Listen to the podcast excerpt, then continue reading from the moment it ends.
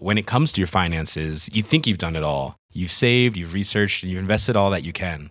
Now it's time to take those investments to the next level by using the brand behind every great investor, Yahoo Finance. As America's number one finance destination, Yahoo Finance has everything you need, whether you're a seasoned trader or just dipping your toes into the market. Join the millions of investors who trust Yahoo Finance to guide them on their financial journey.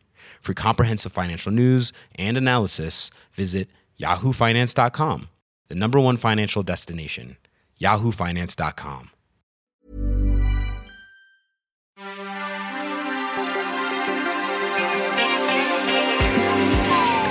Bienvenue dans Next épisode, le retour de la vengeance qui, à l'instar d'un Terminator, tient ses promesses. We are back sur We Love Cinema, toujours pour débriefer avec sagacité et mauvaise foi nos séries préférées. Et non d'ailleurs pas de pitié. Dorénavant deux séries par épisode et pour euh, bah, d'entrée de jeu contourner la règle, une seule aujourd'hui. Mais vu l'ampleur de la chose, vous ne nous en voudrez pas. Ce premier Next épisode Nouveau Look pour une nouvelle vie sera consacré à ceci.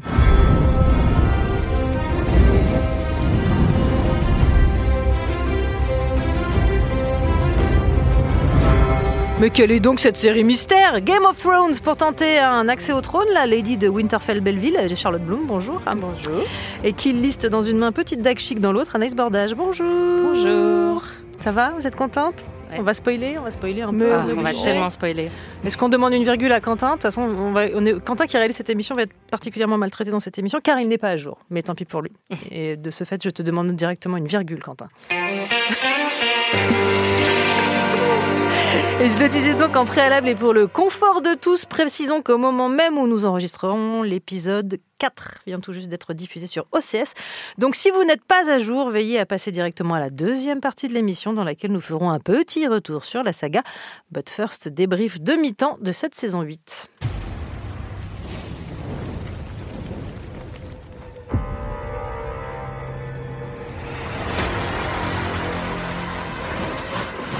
We have won the Great War.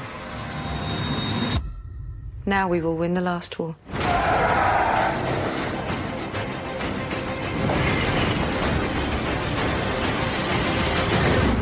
We'll rip her out root and stem. Je crois que je l'aime bien. Euh, Lady so far, est-ce que vous êtes satisfaite de cette saison 8 Qui commence? Anaïs. Euh, bah, pour moi, c'est du 50-50. Euh, Il y a eu deux très bons épisodes, Ouais. deux moins bons épisodes, je pense. En gros, le problème, c'est que depuis plusieurs saisons, on regarde plus la même série, clairement. Euh, à partir du moment où les créateurs n'avaient plus les livres sur lesquels ils pouvaient se baser pour l'intrigue, on a senti des petits problèmes de rythme avec des personnages qui étaient bloqués.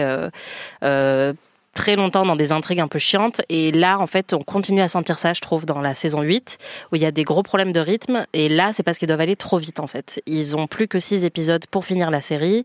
Euh, il y a une attente depuis 20 ans en fait euh, de certains fans des livres de savoir comment ça va se finir. Or les créateurs ils ont déjà exprimé que bah ils voulaient un peu passer à autre chose. Ça fait 8 ans qu'ils sont sur cette série et ils aimeraient bien faire autre chose de leur vie.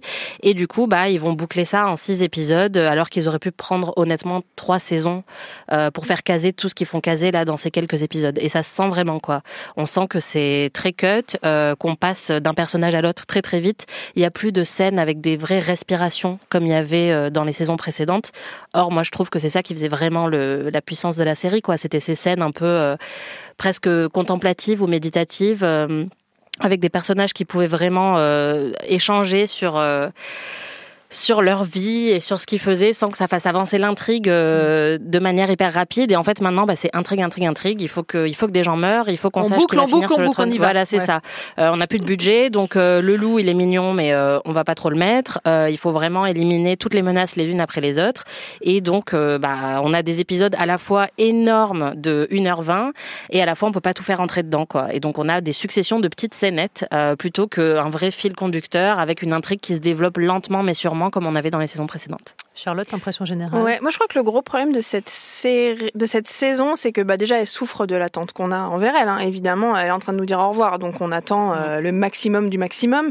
Et puis on on a comment, enfin, on sait depuis le début quels épisodes vont être gigantesques. C'est-à-dire que depuis l'épisode 1, on sait que l'épisode 3 va être une grande bataille. Donc on regardait les deux d'avance, disant oui, bon bref, euh, arrivons à la bataille. Et puis maintenant qu'elle est passée, on se dit bon, alors du coup, il nous reste quoi à voir? Et là, en plus, on vient d'enchaîner un épisode 3 qui est assez dantesque. Alors, je sais qu'il y a eu euh, des polémiques de est-ce que c'est assez On lumineux, ceci, cela, on voit rien. Bon, moi, je voyais rien, mais j'étais contente quand même. Enfin, en tout cas, moi, j'ai adoré cet épisode. Mais on se retrouve avec un épisode 4 qui, en gros, est euh, la fête à la maison. Enfin, c'est un espèce de soap où tout le monde boit. Quentin, bouge tes Oh, je oreilles. suis désolée. Euh, boit, se fait dépuceler, euh, discute, fait des blagues, raconte fait des ses secrets, etc. euh.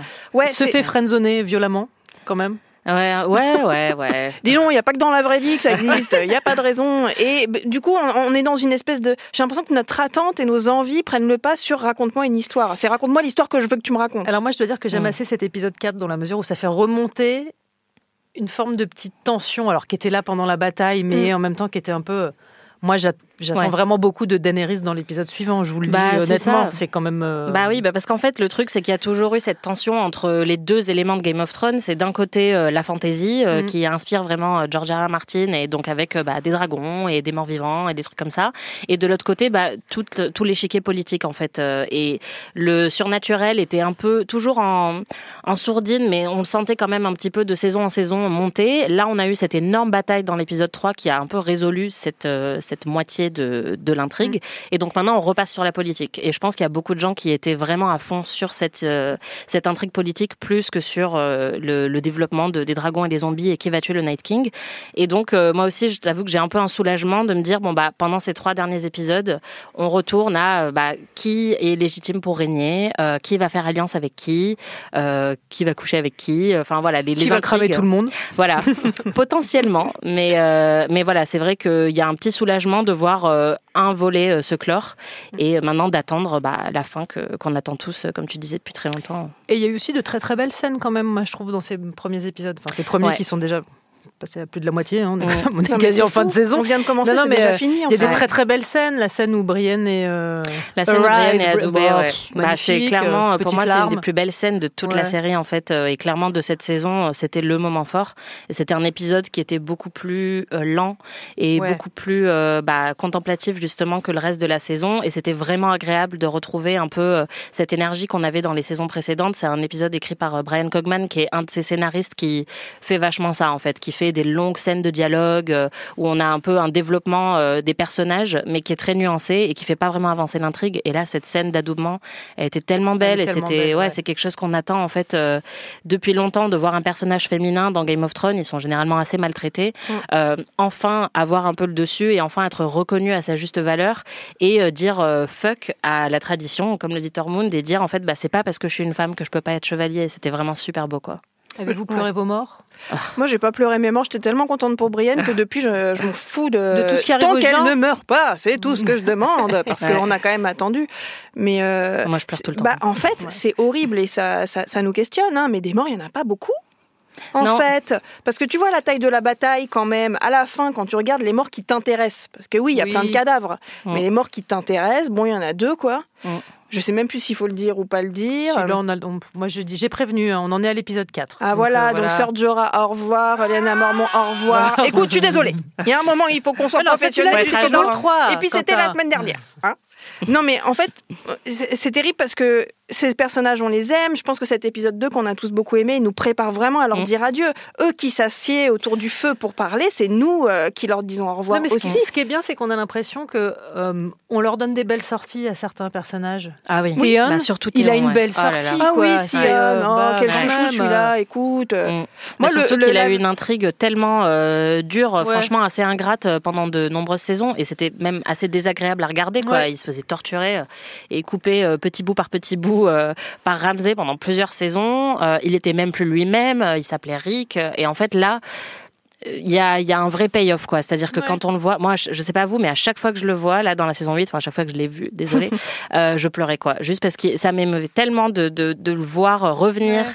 et de, d'avoir, en fait, euh, achevé sa rédemption quoi. Il, il est parti tellement loin, il a trahi les Stark, euh, il a eu des scènes d'une violence inouïe dans toute la série et là en fait il revient pour défendre les Stark qui sont en fait euh, bah, sa vraie famille et euh, il meurt de la manière la plus noble et la plus belle possible quoi. Donc c'est une belle boucle bouclée. C'est vrai que Jorah, c'est Bah, Jorah, c'est les bouts, quand même, parce hein. que c'était quand quand même même. l'amoureux transi, bon, ok, plus ou moins traître, allez, admettons. Mais euh, c'est un des plus grands cœurs de la série, euh, Sir Jorah. Alors euh, oui, alors lui, c'est même plus une friendzone, hein, le pauvre ami, c'est un friends continent. Euh, il est président de, il est président, le de région. l'assaut, absolument. Et, et le fait qu'il la défende, qu'il défende Daenerys jusqu'à son dernier souffle, mais c'était c'était magnifique. Et bah, j'ai bien compris, Charline, que tu aimais beaucoup Daenerys, mais moi, à ce moment-là, je me suis dit, bah, elle le mérite pas. Et bah, il est trop bien. J'ai pas de préférence particulière pour Daenerys, mais en fait là du coup après l'épisode 4 qu'on essaye de pas trop spoiler ni pour ceux qui l'ont raté ni pour Quentin qui tire une tête absolument effroyable de l'autre côté, mais euh, on est obligé à l'issue de l'épisode 4 d'att- d'attendre une réaction. euh, Moi, quoi, euh, on y va, allez, c'est parti, euh, Elle m'enflamme pas, quoi. hein. Désolée pour le jeu de mots un peu, un peu bidon, mais euh, je trouve que en fait le problème dans cette série, c'est que tout ça a été construit pour que John et Daenerys deviennent un peu le endgame, euh, les, les deux héros à la fin euh, qu'on va voir peut-être se disputer le trône. Et en fait, c'est deux des moins bons acteurs, je trouve, de la série. Ils arrivent pas à faire grand chose de leur scène et ils ont peut-être pas la nuance nécessaire, je trouve, pour faire passer euh, certaines scènes. Surtout que là, on n'a plus le temps, donc il faut aller très très vite. Et en fait, je trouve que Emilia Clarke et Kit Harington, euh, ils arrivent pas moi, vraiment. moi j'aime assez le côté euh, blas de Kit Harington. Mm. De... Il sert J'ai rien à faire ici, hein. je suis là, je sais pas ce que. Je, je- bah, je- je déteste pas ça, je trouve que ça va bien au personnage, moi. Oui. Ouais, c'est un, un C'est truc un peu radical en fait de bah, dans l'épisode 3 où il est complètement dépassé par les événements euh, alors qu'on pensait que c'était le héros de la série quoi, que c'était Ouais. lui qui allait sauver tout le monde. Ça fait trois saisons qu'il dit que la bataille contre les morts, euh, bah, c'est lui qui, qui fait un peu campagne pour que pour que ça ça se passe. Et en fait, bah il est mis complètement sur le côté dans l'épisode et il y a un côté un peu radical de dire bah vous savez quoi cet épisode on le donne aux femmes et en fait c'est les petites femmes euh, comme Lyanna Mormont ou Arya Stark qui vont euh, éliminer les plus grosses menaces de la série et qui vont vraiment avoir les scènes les plus glorieuses et les plus héroïques de, de l'épisode. Et John, le héros, bah, il est là dans son coin, il est garé sur son dragon et il fait rien. Il essaye un créneau, mais il n'y arrive pas trop. Ouais. Euh, si je vous demande là, comme ça, un, un peu à, à brûle pour point, les bons points et les mauvais points des personnages là sur cette saison 8, qui vous a plu, qui vous a déçu? Alors, John, j'ai bien compris. Ouais, moi je suis un John, peu fatiguée de, de, de Sansa parce que, en fait, on est. I'm sorry. Ah, ben, mais moi, je suis dans ton équipe. non, mais c'est. En fait, c'est fatigant Je parce suis que. choquée et déçue. Là. Mais je suis désolée, mais est-ce que je peux argumenter? Écoute, mais c'est pas complètement de sa faute. C'est que je trouve que cette saison, encore plus que d'habitude, elle a vraiment le cul entre deux chaises sur comment elle traite les personnages féminins. Mm. Parce que d'un côté, on leur permet de tuer le Night King et machin, et d'un autre côté, on nous refait encore des petites querelles de jalousie et machine, et pourquoi elle, et pourquoi pas moi, et elle se tape mon frère, et machin. Et ça me gonfle. Ouais, et je trouve que Sansa là-dedans, elle est vraiment. euh, moi, je préférerais qu'elle soit sûre d'elle parce qu'elle est sûre d'elle et qu'elle a envie de régner parce qu'elle le mérite, pas parce qu'elle n'a pas envie que ce soit la blonde d'en face. Enfin voilà. Mm. Je trouve que là-dessus, cette saison-là, elle sait pas où elle va. Quoi. Tu peux pas euh, célébrer Brienne et après faire passer les nanas pour des petites euh, querelleuses de service. C'est- Ouais. C'est fatigant en Moi, fait. j'aime bien les personnages déterminés. Et Exactement. Sansa ne l'est pas. Là où Daenerys l'est un peu plus. Bah, Euh, Daenerys, elle veut le pouvoir. C'est pas. Il y a ouais, pas de. après, moi je trouve que Sansa est est, déterminée, dé- mais est déterminée aussi. Oui, voilà, de- dans une autre mesure. euh. Non, mais je suis complètement d'accord avec toi. En fait, c'est vrai qu'il y a une, euh, une hypocrisie un peu dans la manière dont ils traitent les personnages féminins qui est vraiment décevante. Mais malgré ça, moi, je trouve que Sansa, c'est peut-être le personnage qui a le plus évolué dans la série. euh, et que si on enlève les scènes euh, horribles où euh, on nous dit que c'est parce qu'elle a été violée qu'en fait elle est devenue hyper stylée et Mm. tout, ça, on est d'accord, c'est abominable. Mais en fait, euh, je trouve quand même que bah, c'est une des, une des personnes les plus pragmatiques euh, là à l'heure actuelle dans, dans cette série euh, qui a l'air de juste d'avoir la tête sur les épaules, de savoir ce qu'elle veut, je trouve. Elle veut pas euh, gouverner, elle veut pas le trône. Par contre, elle veut euh, protéger les intérêts de sa famille et les intérêts du Nord. Et elle est assez bonne stratège, je trouve, contrairement à Tyrion ou John, qui sont aussi dans ces scènes-là de stratégie, mais qui enchaînent conneries sur conneries. Bah, elle, en fait, euh, je trouve qu'elle a une présence euh, assez sûre et assez euh, sereine que je trouve très rassurante dans la série, alors que tous les autres, ils font n'importe quoi, y compris Daenerys. C'est vrai qu'elle est pragmatique au point Ouais. de dire mais comment allons-nous nourrir cette armée? Bah Et ça voilà, mange quoi un ça. dragon? Enfin, elle était hyper rigolote dans cette espèce de scène de, de Bah, femme au foyer, ça. quoi. Comment ça marche? Qui sont Bah, ces gens? oui, mais Et alors, c'est aussi, aussi- Daenerys, tu m'emmerdes avec ton. Bah non, vous elle m'emmerdez avec règne, votre quoi. En fait, Ouais, c'est mais ça, c'est ça de régner, saison 4, je vais te dire un secret, faut pas le répéter. Que fait-elle dans la seconde? Dis donc les gens eh, Vous savez qui c'est euh Non mais attends, C'est pas possible. qui a déjà réussi à tenir un secret? Parce que moi, Bah, personnellement, moi, parce que on si fait vous ça, je saviez- fais comme Sansa. Moi, je suis sûre que Brienne, elle tient les secrets Bah, de sûr. ouf. Aria, Ouais. pareil. Bien sûr. Aria, secret à Bien sûr. Ouais, mais du coup, moi, je sais pas. Moi, quand j'ai vu Sansa euh, faire ça, je me suis dit ah mais grave, attends, t'as un petit un petit gossip là, t'as un petit truc que tu veux raconter à Tyrion et il est sur le point de partir au sud, mais il faut lui dire quoi. Attends, comment résister? C'est pas possible. Moi, j'aime un peu bien Tyrion, je vous le dis. Bah Tyrion, il est, il est cool, euh, il, est Il est sexy, smart. il est intelligent. euh, c'est pareil, c'est un des personnages les plus intéressants de la série. Après, je trouve qu'il a pas été hyper bien servi par les scénaristes depuis quelques saisons. En fait, depuis qu'il est avec Daenerys, le problème c'est que comme Daenerys, euh, il a été prouvé que elle sait pas forcément hyper bien régner, qu'elle prend pas toujours les bonnes décisions, et que Tyrion, c'est un des personnages les plus fins et les plus stratèges de la série. On comprend pas trop parfois ce qu'ils voient en elle, quoi, parce qu'ils ont pas du tout les mêmes les mêmes énergies en fait, les mêmes personnalités. Et là, c'est vrai qu'il a un peu enchaîné connerie sur connerie, euh, faire confiance à Cersei, mais quelle idée euh, Envoyer euh, John au nord du mur, aller récupérer un marcheur blanc pour ensuite le montrer à Cersei, c'était quand même un peu la pire idée de l'histoire aussi. Donc le problème, c'est que Tyrion, qui était un des personnages les plus intelligents de la série, là en ce moment, il est pas à son fort, quoi. Mais en même temps, ils le disent dans la série, ils lui disent, mais mec, qu'est-ce que tu fous, quoi? Mais est-ce qu'il n'était pas un des personnages les plus intelligents de la série quand il est entouré d'idiots? Ouais, C'est-à-dire que là, il est avec des gens euh, non seulement assez brillants, t'as Valeris aussi qui voilà, Mhm. qui sait où il va, qui sait ce qu'il veut, qui manipule son monde.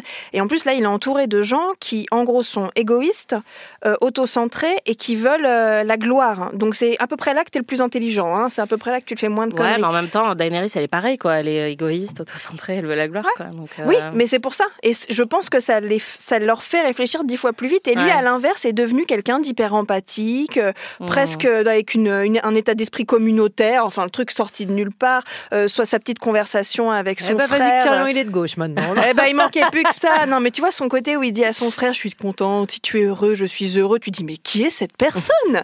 Et bah, il a, il a changé aussi. Mm. Et Bah, peut-être parlons. parce qu'il est plus dans l'affect et il est moins dans la stratégie aussi. Parlons du frère, justement. Jamie. Parce Ah, parle Jamie, de parcours et de ouais. personnages changeants. Pour le coup, Jamie Ah oui. est un très bon exemple. Bah, on approuve la barbe déjà, un excellent changement. le meilleur changement de Game of Thrones, je pense. Euh, ouais, non, Jamie, euh, bah là, avec l'épisode 4, on se rend compte qu'il a peut-être pas autant changé que ce qu'on aurait aimé, mais en même temps, je trouve ça assez réaliste et je trouve ça assez, euh, assez bien de lui avoir fait prendre cette décision-là, quoi. C'est-à-dire qu'il a essayé d'aller aussi loin que possible dans la rédemption, euh, et on sait pas ce qu'il va faire dans les épisodes euh, suivants, mais euh, il s'est racheté, il a montré à Brienne que c'était un homme d'honneur, alors que c'était bah, toute sa réputation depuis le début de la série, c'est que c'est un homme qui n'a pas Une d'honneur. pourriture. Ouais. Et quand on se dit que voilà dans le pilote c'est lui le pire en fait parce que c'est lui qui jette Bran du haut d'une fenêtre et qui le paralyse et qu'en fait on arrive huit saisons plus tard avec euh, un des personnages euh, les plus émouvants et les plus nobles de la série, Mm. euh, c'est assez impressionnant le chemin qu'il a parcouru quoi. Donc Bah, ouais, D'ailleurs, euh, parlons-en de Bran, parce que si tu veux distribuer des mauvais points et des bons points, mais Bran, mais brûlez-moi ce gosse qu'on en finisse. Je veux dire, le personnage est éreintant, il joue même plus, quoi. C'est à peine si, tu sais, on dirait Mais un, apparemment c'est un qu'il dessin animé avec la bouche qui, qui, qui bouge. et- Enfin, c'est horrible, il You're est inanimé, le gosse. You're Oui. a good man, c'est un peu l'équivalent de t'es une belle personne, non? On est un peu sur le même. Ouais, on dirait qu'il a un calendrier avec des proverbes et puis il balance des phrases un peu au hasard. moi, Moi, j'aime c'est bien la page Moi, Wikipédia moi, de la série quoi. Il te de ressort lui. des trucs. euh. Moi, je, je ne peux pas croire qu'il va pas se passer un truc avec ce personnage. C'est pas possible. On peut pas être aussi inerte dans une série pareille. Ça prépare un truc, euh, c'est obligé. Mais il s'est passé beaucoup de choses hein. déjà. hein. C'est quand même grâce à lui qu'il y a eu la plus grosse révélation qui était les origines de John. Euh, Bah, c'est Ouais. euh, en partie grâce à lui que qu'il y a eu ça. Et puis moi, c'est vrai que j'attendais un peu plus de lui pendant la bataille contre le Night King parce qu'ils ont un lien tous les deux et qu'on pensait que, enfin voilà, le Night King veut le tuer. Donc euh, moi, je pensais que c'était Bran qui allait anéantir le Night King. Donc j'étais en peu- Voldemort, Harry Potter un peu. Ouais, bah je sais pas, tu te dis pourquoi pas, ça peut fonctionner. Mais du coup, j'étais très surprise et très contente d'avoir eu tort parce que petite aria d'amour. J'étais trop contente qu'elle tue le King. Désolée pour les spoilers. Et euh, non, non, non, celui-là, celui-là, on a droit, c'est pour le Ah, 4. On a dit qu'on ok. essayait de. Mais du coup, je vais être obligée de dire un truc horrible sur l'épisode 4 qui renoue quand même avec une tradition ancienne de Game of Thrones qui est que rien n'est sacré. À savoir, dans l'épisode 4, ils font quand même un truc horrible qui est de sacrifier le seul amour véritable et non gênant de toute cette série, en fait. Oui, c'est vrai. Tu parles de Gendry et Non. Ah bah non, de Missandei. ah oui, euh, tu vois, ils sont tellement un peu Le seul dans la série amour que je les avais oubliés. pur et, simple et sans, sans être de la même famille, ce qui est quand même un truc déjà. exactement, bon, euh, exactement. Bah ouais, et puis surtout, euh, c'était intéressant d'avoir deux personnages racisés dans une série euh, où il y a quasiment que des blancs. Et en fait, quand ils arrivent dans le Nord et que ils sentent un peu tous les regards sur eux euh, parce qu'ils Ouais. sont différents en fait physiquement, euh, j'avais trouvé ça pas mal comme moment, euh, même pour la série, de montrer que bah oui, ok, on a vraiment beaucoup de personnages blancs quoi. Et là, c'est vrai que c'est un peu dommage de sacrifier euh, bah, une meuf aussi cool que Missandei et en plus qui était la seule euh, meuf racisée de la série et euh, qui était euh, pareil qui avait un peu la tête sur les épaules je trouve un peu plus que beaucoup d'autres Bah, personnages pas que moins oups décidément on enchaîne les, les bons jeux de mots Voilà, on est tout en. On est tout en. Envie Ouais. dire Dracarys et on n'en parle plus. Ah, et là, Quentin me regarde et me triste. déteste. voilà. Tu, tu veux qu'on repasse peut-être à la, à, la, à la partie que tu as déjà vue, à savoir qu'on fasse un retour sur la saga, Quentin? Super. Ouais, d'accord. Alors on fait ça, vas-y. I, Eddard, of the House Stark, Lord of Winterfell and Warden of the North, sentence you to die. I saw what I saw. I saw the White Walkers. You understand why I did it? He was a deserter. The man who passes the sentence should swing the sword. Is it true he saw the White Walkers? The madman sees what he sees. Lord Eddard Stark, I would name you the Hand of the King. I have no choice. That's what you tell your family. Tell yourselves. That's what men always say when honor calls. You do have a choice, and you've made it. You might not have my name. You have my blood. Bastard boy with nothing to inherit. Off to serve in the ancient order of the Night's Watch. Next time I see you, you'll be all in black.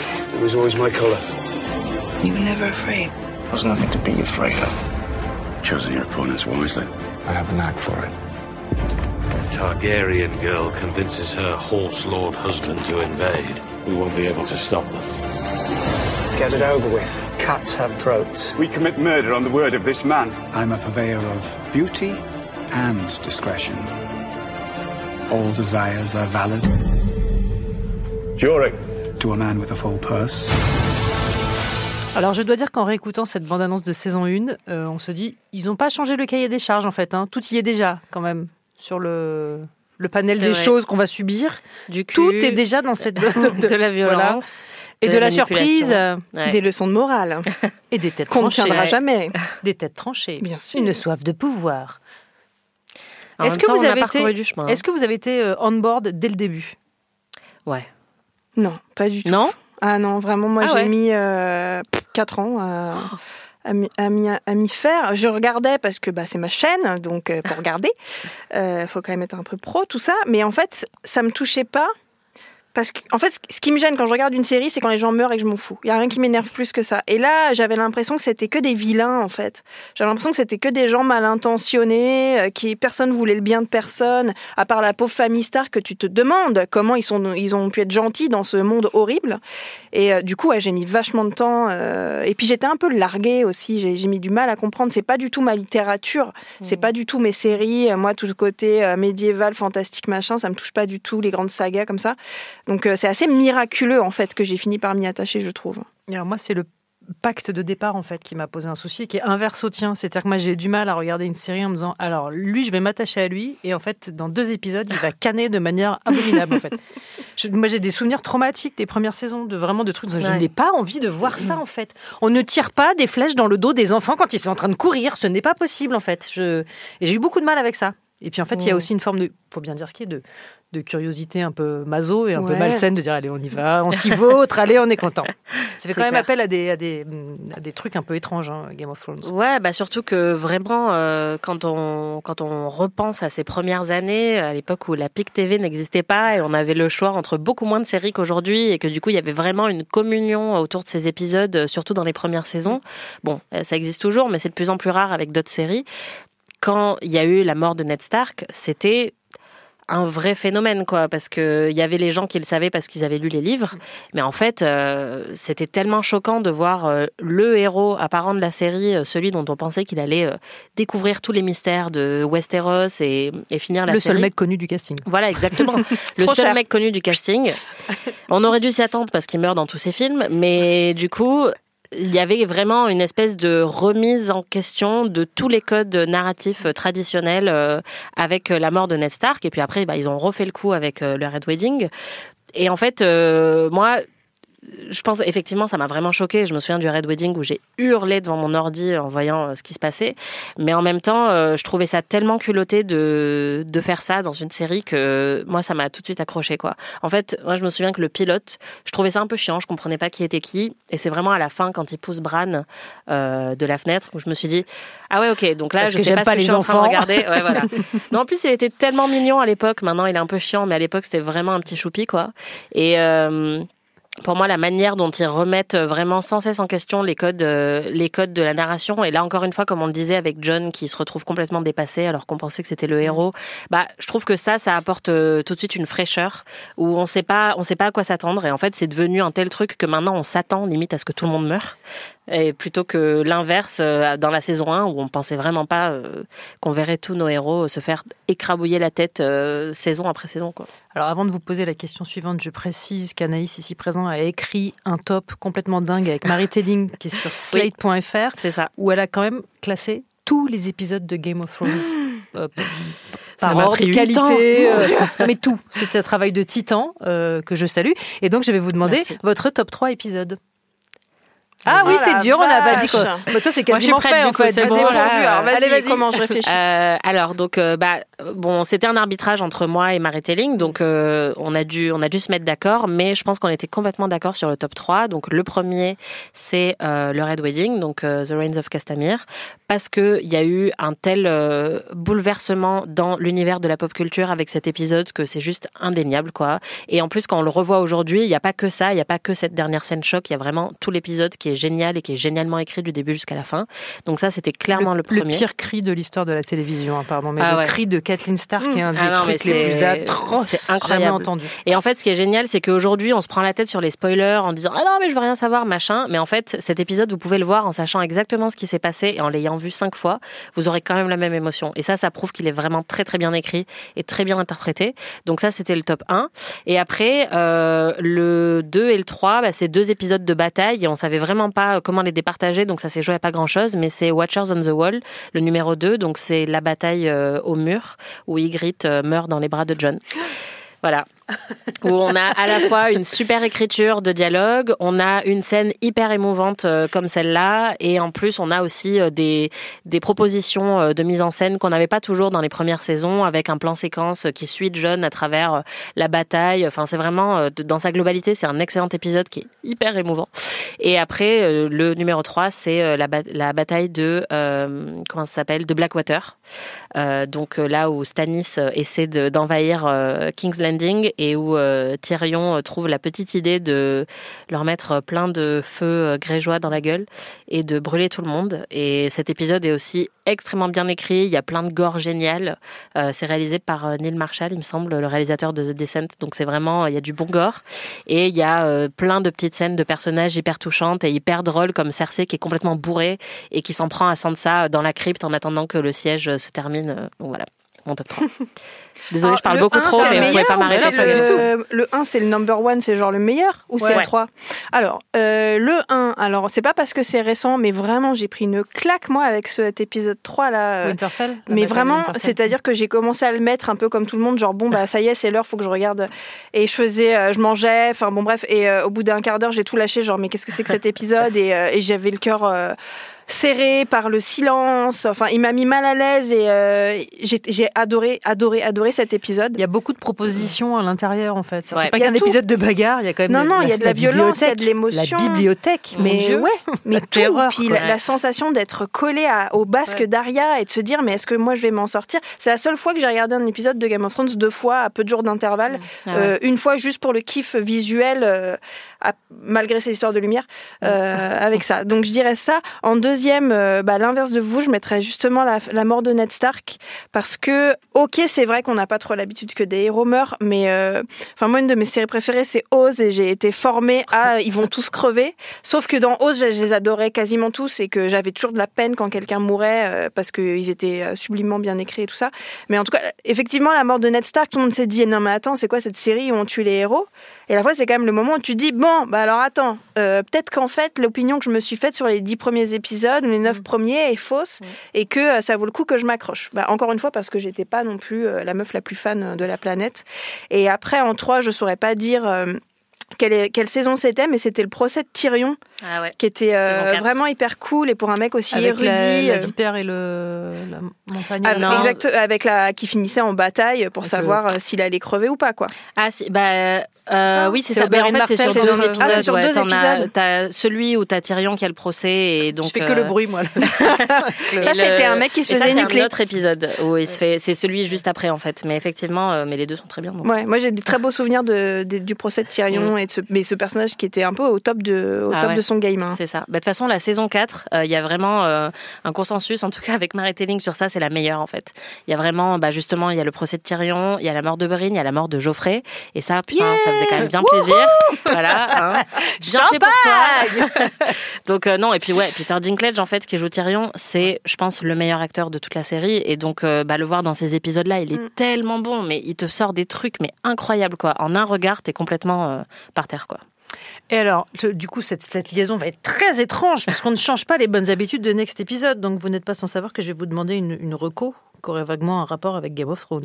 Oh, la plaie. Oh là Oh là là, dis donc, comment on fait Est-ce que ça peut être une reco qui est à l'extrême opposé euh, de Il y a Game des épisodes à regarder après avoir regardé un épisode Ouais. un peu violent de Game of Thrones. Oui, bah moi si j'ai une reco, c'est un truc qui me brise le cœur en ce moment, mais je, je regarde les derniers instants de VIP, qui est ma comédie euh, favorite euh, forever, et euh, je crois que pour bien se marrer un bon coup après avoir vu ces petits personnages chouchous crever dans d'atroces souffrances, c'est vraiment ce qui a de- est écrit de plus drôle pour moi, mais c'est au-dessus de Friends, c'est au-dessus de tout ce que tu veux, c'est hilarant toutes les secondes, et c'est la dernière saison et j'ai trop les boules quoi. Anaïs Plus un. Euh, bah, du coup, euh, si on veut rester dans le thème Game of Thrones, euh, euh, image vraiment dégueu où on fait Ouh en regardant et où ça fait peur et ça angoisse, euh, Tchernobyl. C'est vrai. Une excellente Ouais. mini-série, c'est sur OCS, il me semble. Oui. Et, hum, et alors, j'ai vu que les quatre ou les cinq premiers, mais euh, c'est vraiment exceptionnel. Bon, il y a un casting, euh, toujours les mêmes acteurs britanniques très bons qu'il y avait dans The Terror aussi. euh, euh, donc, c'est toujours les mêmes, mais ils sont vraiment excellents. Et en fait, ça montre bah, les heures et les semaines qui suivent euh, Tchernobyl. euh, et où, en fait, on suit tous ces personnages qui ne se rendent pas du tout compte de ce qui est en train de se passer quoi. Et donc nous on sait parce qu'on est en 2019 et on regarde ça avec l'angoisse de se dire mais bougez-vous en fait les mecs, c'est vraiment c'est une catastrophe ce qui est en train de se produire. Voilà. Non, ne jouez pas dans les cendres, c'est pas des cendres, c'est des particules nucléaires et en fait c'est que des trucs comme ça, des scènes où en fait les personnages se rendent pas compte de, Mm. de ce qu'ils font, ils sont en train de se faire contaminer les uns après les autres. Donc ça se joue un peu comme un, un film d'horreur, sauf que c'est la réalité, ça s'est vraiment produit et il y a des effets spéciaux hyper dégueux. Et donc euh, T'aimes bien, si toi, vous, ça, ah, j'adore ça. Donc euh, si vous aimez euh, les têtes éclatées d'Oberyn et tous les trucs, le bon gore de Game of Thrones, et que vous voulez passer à un autre truc, alors pour le coup 100% réaliste, mais tout aussi dégueu et angoissant, Tchernobyl, c'est vraiment hyper bien. C'était le conseil cuisine d'Anaïs Bordage. Merci beaucoup Anaïs, merci Charlotte Merci. Bloom. Next épisode c'est terminé, on se retrouve dans 15 jours sur We Love Cinéma.